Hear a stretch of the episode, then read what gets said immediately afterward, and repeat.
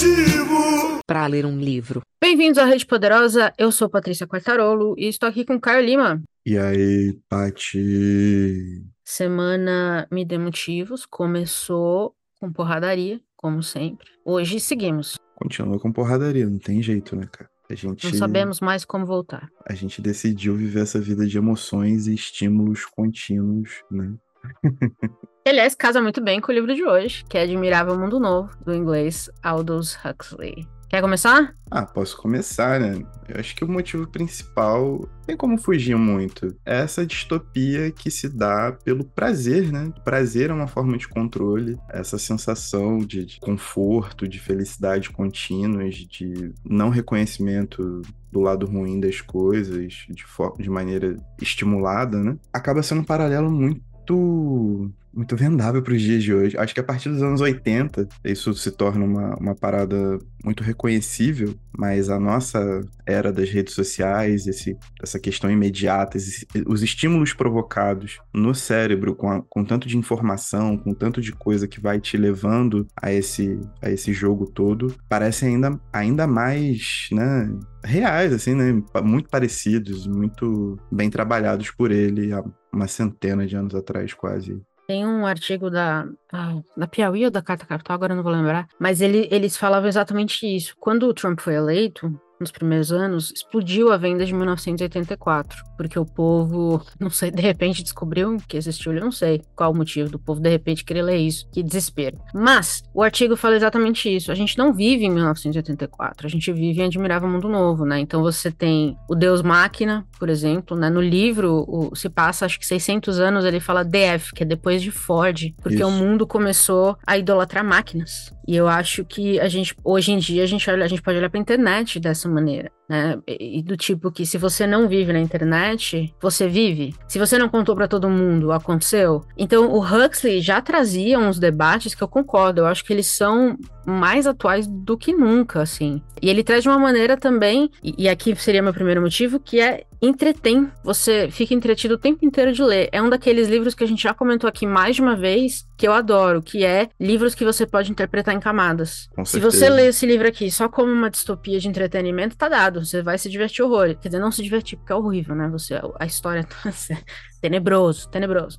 Mas tá entregue. O entretenimento tá entregue. E aí, quando você começa a se aprofundar, tem coisa pra conversar em cada camada. E eu gosto muito de livros assim, não canso de falar. E esse aqui, pra mim, é um dos melhores. Com certeza, eu acho que ele vale várias visitas ao longo do tempo, sacou? Não só esse livro, mas aí vem meu segundo motivo, mas ele é uma porta de entrada para drogas maiores, né? Porque o Huxley, ele é um cara que produziu muito em vida, ele foi um grande pensador para além das distopias barra utopias, ele tem muito a acrescentar no debate sobre uso de de drogas, sabe é? Sobre na, a própria formação da ficção. Ele é um cara muito ativo nisso. Então, acaba que Admirável Mundo Novo é um grande expoente pop, né? de- no sentido clássico da palavra, de popular mesmo. Mas o Huxley, ele é um grande pensador real, assim. Ele é um cara que tem obras muito, muito, muito interessantes e muito relevantes para várias esferas de pensamento. Esse é outro livro que eu acho que daria uma hora, porque se a gente também for entrar na conversa um, Huxley versus Orwell,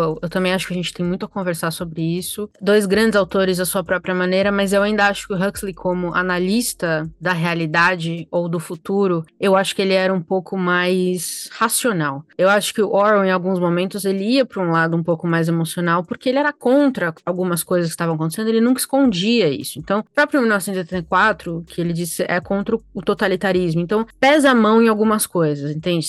É óbvio. Algumas coisas são relativamente óbvias. Eu gosto da sutileza do Huxley nesse sentido. Eu gosto de que você consegue, por exemplo, a própria soma, né, a droga que o governo administra. Você também pode interpretar isso de várias e várias maneiras. Uhum. Então, eu gosto que o Huxley nunca dá as respostas, eu não, ou pelo menos eu não senti isso quando eu, quando eu li o livro. Eu acho que ele é muito mais sutil. E aí você consegue abrir mais o debate. Eu acho que o Orwell é tudo menos sutil, que tem lá seus benefícios de vez em quando. Apesar da direita ter cooptado um pouco, né? Mas eles. Mas aí a gente também não pode dizer que a direita sabe interpretar as coisas, né? Então. O meu ponto sobre nessa briga, só dando meus dois centavos, é exatamente esse. A gente lê Orwell por uma chave que vem completamente enviesada, como tudo na vida, sacou? Só que isso tira um pouco até da parte mais idealista mais traumática, talvez, da literatura dele, que tem interferido nesses excessos e nesse, nessa secura, nessa, nessa força em, em algumas críticas que ele colocou, sacou? Porque, naturalmente,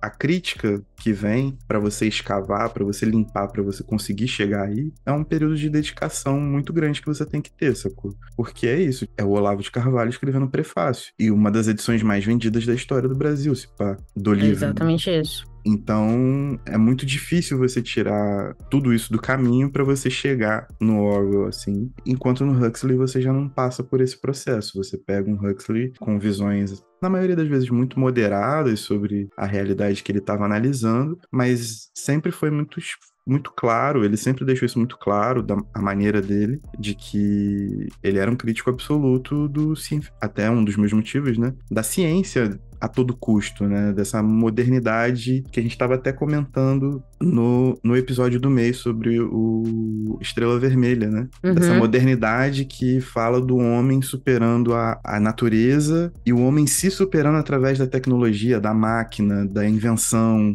sem fim, né?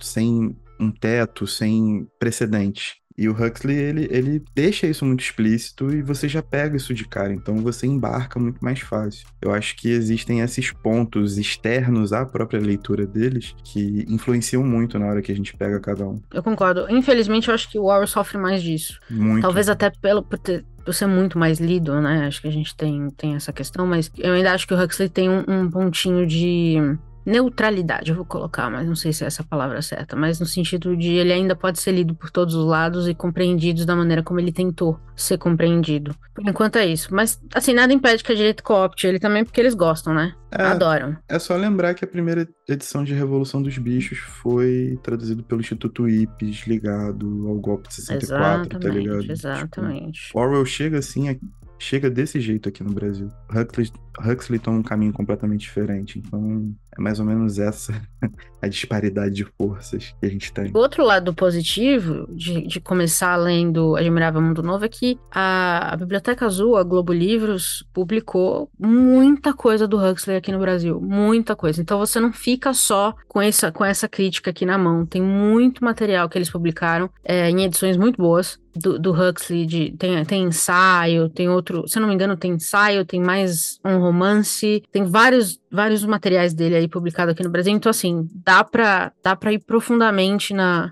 nessa conversa. Dá, dá. E, pô, leiam Huxley, mano. É muito bom. Muito bom de verdade. Insano. Insano. Bom, pronto pra tomar a soma? Ah, já tô tomando desde que nasci, né? Temos episódio? Temos sim, temos sim. Temos episódio. E tchau. Tchau.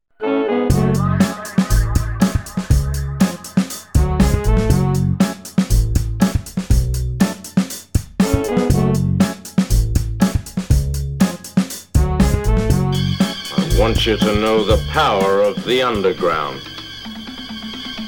We'll fight alone, just as we used to do in those days.